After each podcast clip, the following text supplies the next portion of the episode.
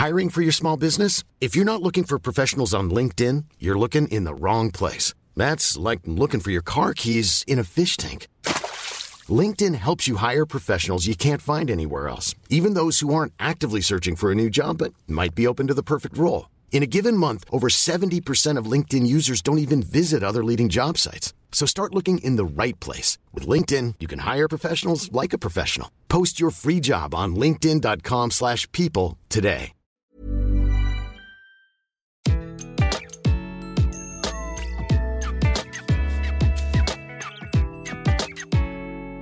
Bonjour, je suis Gaël Châtelain, bienvenue sur mon podcast Happy Work, le podcast qui va vous parler de bien-être au travail et surtout de la manière dont vous allez pouvoir l'améliorer chaque jour. Cette semaine, j'ai décidé de vous parler de déconnexion numérique et je vais vous donner 5 trucs super faciles pour déconnecter en douceur. Quand il s'agit de parler de ce sujet, la déconnexion, on en arrive assez rapidement aux solutions du genre Yaka Faucon. Même si la loi travail a imposé aux entreprises depuis janvier 2017 d'établir à minima une charte sur la déconnexion numérique, force est de constater que le mouvement est lent, très très lent. Alors, vous allez me dire qu'il n'y a pas urgence, qu'il y a d'autres problèmes plus urgents? Désolé, mais je ne suis pas d'accord.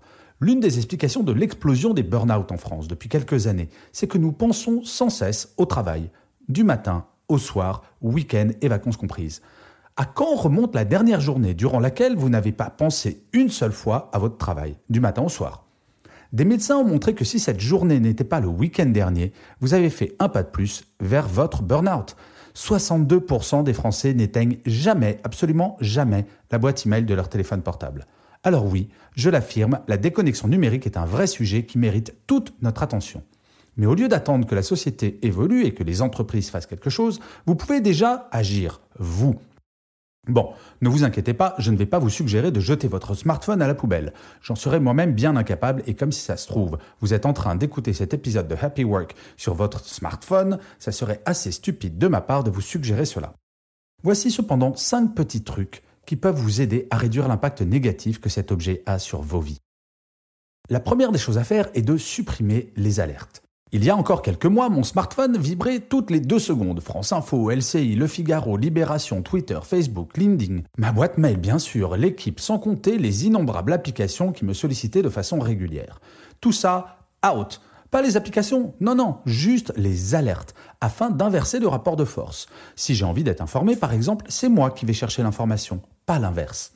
Franchement, notre vie va-t-elle gravement changer si l'on apprend avec quelques heures de décalage que tel ou tel homme politique a été mis en examen? Non. Alors, je sais, je vais sans aucun doute me faire tirer les oreilles par mes chers amis de LCI de suggérer cela, mais c'est pour votre santé. Bon, ok, je vous l'accorde, vous pouvez garder LCI en alerte et éventuellement une ou deux alertes, mais deux, c'est vraiment, à mon sens, les normes maximum. La deuxième chose est d'éloigner le plus souvent possible votre portable quand vous travaillez.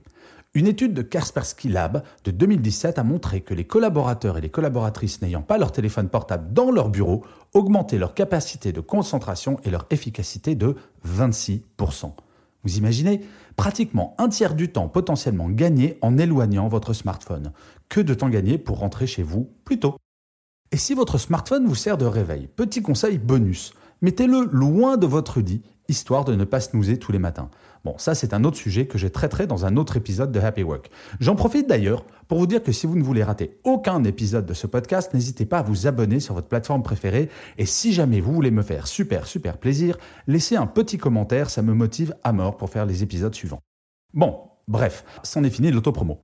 Alors, pour revenir sur le portable à côté de votre lit, idéalement, le soir, votre smartphone devrait être éteint et loin de vous. L'idéal, acheter un bon vieux réveil. Une étude de Deloitte Global, conduite sur 53 000 personnes tout de même, a montré que 61% des interrogés consultaient leur smartphone 5 minutes ou moins après le réveil, 88% sur 30 minutes et 96 sur une heure. Le pire, c'est la consultation nocturne à l'occasion d'un besoin de verre d'eau ou d'un besoin naturel.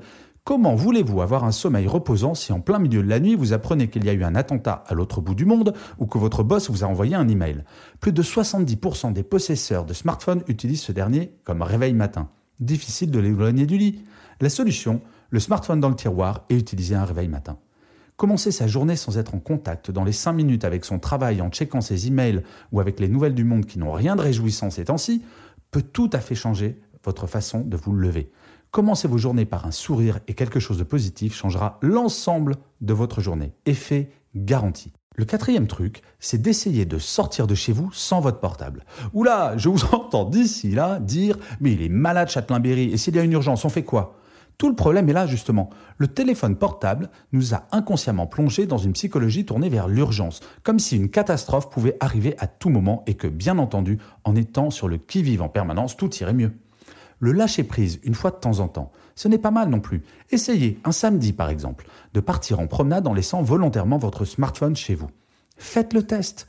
De façon assez étonnante, vous vous sentirez loin de tout et à l'abri des stress et des catastrophes. Vous vous créerez un moment rien que pour vous, que personne ne pourra perturber. Bon, pour les plus accros, la première fois sera peut-être angoissante, mais petit à petit, vous y prendrez goût. L'étape d'après, c'est de dire à votre boss que vous partez en vacances sans votre téléphone portable. Mais ça, c'est pour plus tard. Nous allons y aller petit à petit. Le cinquième et dernier petit truc est de ralentir. Le smartphone a fini par nous faire croire que tout devait être urgent. C'est ce qu'on a vu un peu plus tôt. Un mail arrive, je dois répondre dans la minute. Petit exercice pratique. Vous êtes chez vous, glissez sur le tapis et vous cassez le bras. Ouch Qu'est-ce que vous faites? Première option, vous appelez le SAMU. Deuxième option, vous envoyez un email au SAMU.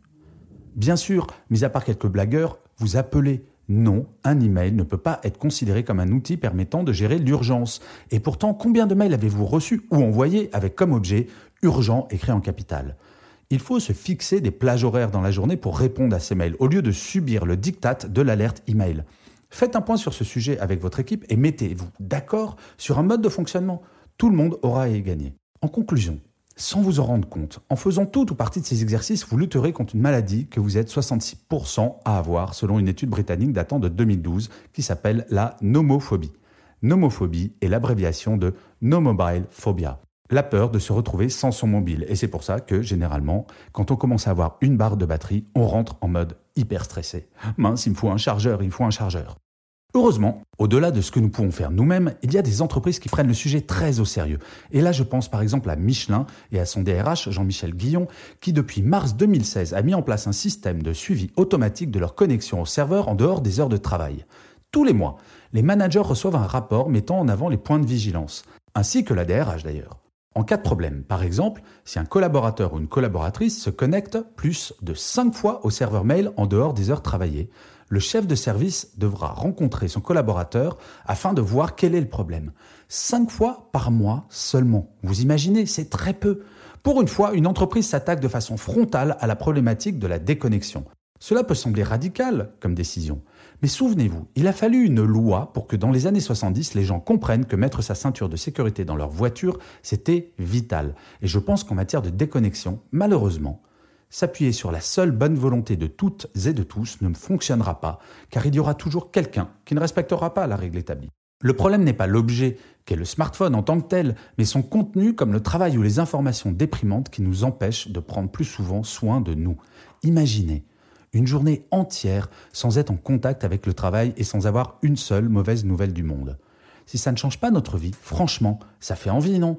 Et moi, ma conviction, c'est qu'au-delà d'une envie, c'est un besoin. Quand plus de 10% de la population active française a ou va faire un burn-out, il serait temps de reprendre un peu de pouvoir sur nos vies. Et je finirai cet épisode par une citation de Christian Blanc, l'ancien patron de la RATP et de Air France, entre autres. Il disait La vie m'a appris une chose, quand il y a urgence, il faut parfois savoir ne pas se presser. Je vous remercie d'avoir écouté cet épisode de Happy Work. Je vous dis à la semaine prochaine et d'ici là, prenez soin de vous.